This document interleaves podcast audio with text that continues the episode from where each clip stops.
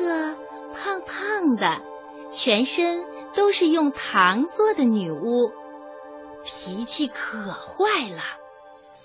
她的手里举着一个超级棒棒糖，和所有的糖一样，很甜也很黏。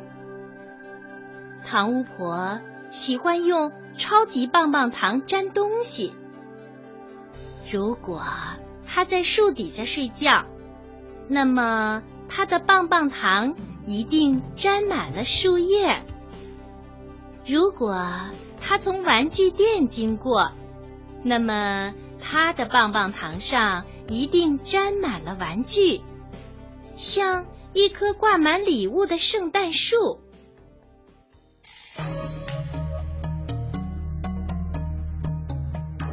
这天。一个穿着花裙子的小女孩，蹦蹦跳跳的从唐巫婆的家门口经过。唐巫婆看见小姑娘甜甜的微笑，心里很不舒服。我不要看这么甜的笑容，世界上只有我唐巫婆是甜的。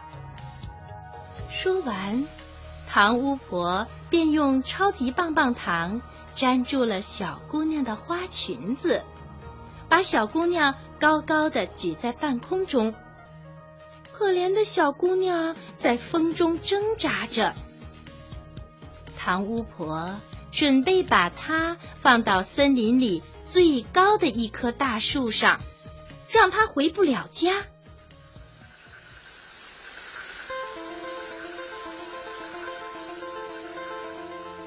在通往森林的路上，唐巫婆经过一间小房子，里面传来欢快的歌声。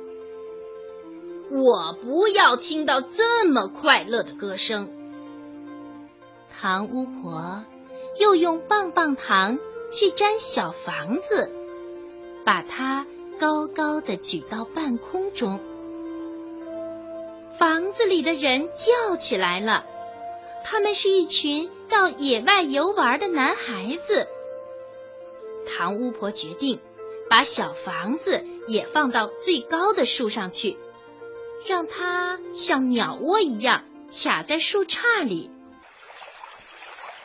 唐巫婆经过一条小河，河边的青蛙闻到了唐巫婆身上的甜味儿。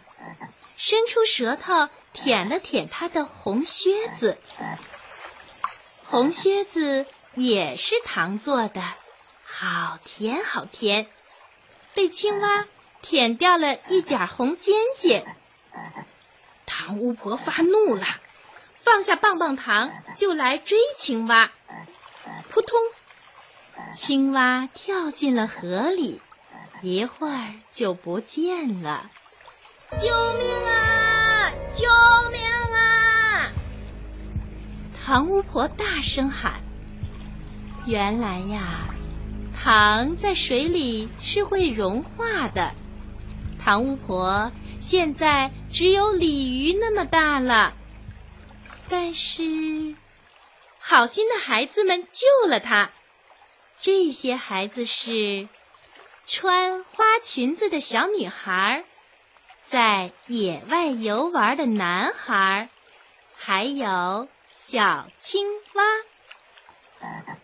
小青蛙难过的说：“呱呱，对不起，我不知道你会融化。”糖巫婆看见他们，感动的都快流眼泪了，但是她不敢哭，因为她在哭。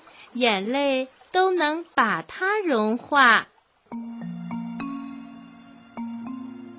糖巫婆回到家，用超级棒棒糖涂在自己的身上，让自己变得和原来一样大。她又请来了森林里所有的动物，请他们吃棒棒糖。她要让大家都尝尝。